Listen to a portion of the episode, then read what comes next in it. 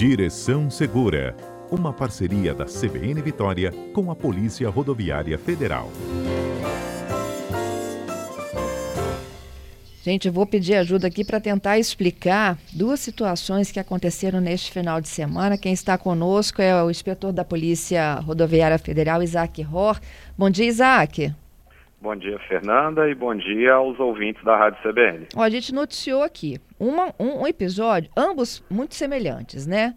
É, uma mulher foi atropelada pelo próprio veículo após estacionar na garagem de casa. Isso foi lá em Apiacá. Domingo, uma vizinha acionou a polícia, pediu socorro, mas a vítima já tinha falecido no local. E teve um outro, segundo a polícia, também muito semelhante, é, se eu não me engano, foi em Ibatiba, né? A pessoa também foi atropelada pelo próprio carro. Isaac, como é que isso acontece? Vamos lá, Fernanda. É, é uma série de, de fatores. Eu estava até escutando agora há pouco a entrevista com os irmãos aí da, do Corpo de Bombeiros e aí eles sempre falando, os dois, né, falando sobre prevenção, procedimentos, e aí no trânsito também não é diferente. A gente precisa, ao guiar um veículo, independente de qual tamanho, qual modelo, a gente precisa de prevenção para evitar acidentes e de procedimentos. E aí, é, nos dois casos, eu andei lendo, a, acabei tendo acesso às informações também pela imprensa, e aí esse caso de, de Apiacá foi um caso de uma... É, o, a garagem é íngreme, né? E essa senhora foi parar o veículo e ao abrir o portão ali, enfim, o carro desceu e infelizmente atropelou e veio a óbito. Então, assim, quando a gente vai é, usar um veículo, a gente precisa de ter alguns procedimentos e aí isso é ensinado num centro de formação de condutores. E aí vai mobilizar um veículo numa ladeira, você precisa de puxar o freio de mão, né, de estabilizar o veículo ali e certificar que ele realmente vai ficar imóvel.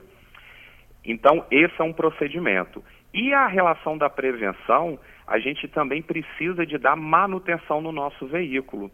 Então, de tanto você usar, as peças do, de qualquer veículo vai se desgastando.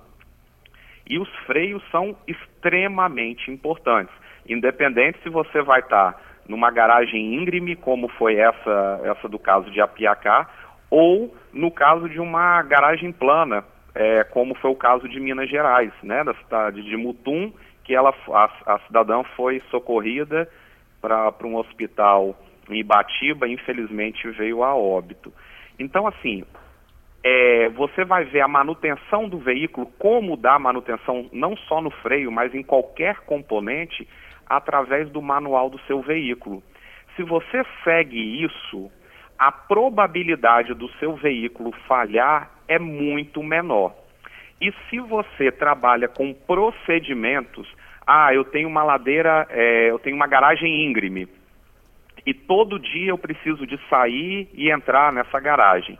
Então você precisa de criar um procedimento de segurança para não acontecer isso. É, infelizmente aconteceu e vocês viram, é, veio a óbito essa, essa cidadã. Então a gente precisa de criar esse tipo de procedimento, essa rotina, para não acontecer o pior como aconteceu. É, então, olha só, Isaac, por exemplo, né? É, eu imagino quando a gente é, estaciona o carro na garagem, uhum. é, geralmente a gente vai para fechar o portão, quando é casa, né? Sim. E é nessa hora, então, que a gente pode ser surpreendido. Pode. É, vou dar um exemplo. Às vezes a pessoa tem o hábito de deixar o veículo ligado.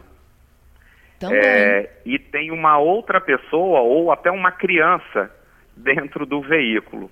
Gente, eu estou começando a narrar esse cenário aqui, provavelmente quem está me escutando já está imaginando mais à frente.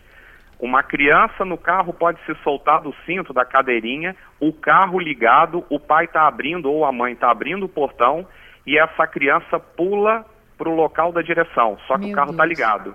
E ela mexe. Na marcha. A... Exatamente. E aí o pior pode acontecer. Ou uma pessoa até mesmo adulta, como aconteceu também nos últimos dias aí em Vila Velha, que um veículo é, entrou numa lanchonete. É, uma pessoa sem habilitação, uma pessoa que não tem perícia para dirigir o veículo, assumiu a direção do veículo e, na melhor da intenção, que era retirar, né, que estava na frente ali da bomba de combustível, retirada ali, ela não tem perícia, acabou é, colocando o carro dentro da lanchonete, né, gerando um prejuízo danado, teve ferimentos leves ali, teve um cidadão que teve ferimentos leves, mas poderia ter acontecido pior. Então, esse tipo de coisa, se a gente costuma ter prevenção e procedimento, a chance de acontecer é menor. Se esse cidadão ali da lanchonete, ao sair, tivesse tirado a chave da ignição e colocado no bolso, para retirar o veículo ali da frente da bomba de combustível, ele teria que sair lá da lanchonete, voltar ao carro e retirar, e não uma pessoa inabilitada ou imperita, enfim, é, não ia fazer esse tipo de coisa. Então, às vezes a gente acha, ah, não, não vai acontecer não, não vai acontecer comigo. Isso só acontece na televisão, só na internet. Quando a gente desce a guarda, acidentes acontecem. E aí a consequência de um acidente a gente não consegue prever. A gente só descobre depois que, infelizmente, ele acontece. Então, se a gente começa a criar esses hábitos, Fernanda e ouvintes, a chance da gente se envolver é menor. Eu não estou falando que nunca haverá, mas a chance de acontecer é muito menor. E isso não só no trânsito, na vida nossa em geral. A gente ouviu agora há pouco a entrevista né, do Corpo de Bombeiros, é, em outros, outros setores da nossa vida, a gente precisa de criar esses hábitos seguros para fugir de acidentes e consequências é, ruins. Sabe, você estava falando de, de criança, né? Eu me lembrei de uma outra coisa. Quantas tragédias também não ocorreram com crianças sendo é, atropeladas também pelos próprios pais, né? Às vezes estão escondidinhas atrás da garagem ali, você dá uma ré, não vê o menino, pronto. Isso mesmo. Então, assim, se a, a, quem tem criança pequena, quem tem pet em casa, né, cachorro, gato, enfim, cria esse hábito de fazer uma ronda ali visual é, antes de entrar no veículo, né, e sair, fazer a manobra, isso já diminui consideravelmente. É, eu, eu tenho filho e eu não consigo imaginar a situação de um pai e de uma mãe que se envolve num acidente desse caseiro e fere ou até mesmo às vezes a criança pode vir a óbito. É, é uma é uma tragédia, é algo e, e que não está longe da gente. Se você tem um veículo, independente se você mora numa casa, num condomínio, enfim, é, isso pode acontecer com qualquer um. Então fica esse alerta. A gente precisa de criar procedimentos, a gente precisa de ser preventivo para evitar desastres, dissabores, é, tragédias como essas que nos últimos dias aí é, aconteceram. Né, com, com a cidadã lá em Mutum, outra em Apiacá e esse caso de Vila Velha aí, é, que o veículo adentrou a, a lanchonete. A lanchonete. É, e carros automáticos, por exemplo, né, que você não tenha a opção de puxar o freio de mão, se certifica de quem está paradinho, né? É, então, assim, a gente redobra. É, essa é uma obrigação, inclusive o, o, Código de Trânsito, ele prevê que antes, você tem que conhecer o seu veículo, isso é, é básico, se é automático ou manual, você tem que conhecer a operação do seu veículo. E também, antes de você colocar em circulação, o, o, Código de Trânsito já prevê que você precisa de tomar todos os cuidados com o seu veículo para evitar acidentes contigo e com os outros.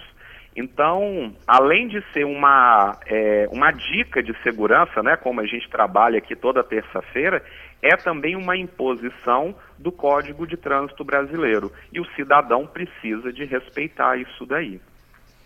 Isaac, te agradeço pela participação sua aqui conosco e pelas orientações, viu? Sempre é muito bom poder contar contigo também aqui conosco, hein? Muito obrigado, Fernanda. Obrigado aí aos ouvintes, né? Esse canal que a gente tem. E a Polícia Rodoviária Federal está sempre à disposição de toda a sociedade através do telefone 191. Até terça que vem, hein? Até. Tchau, tchau. Tchau, tchau.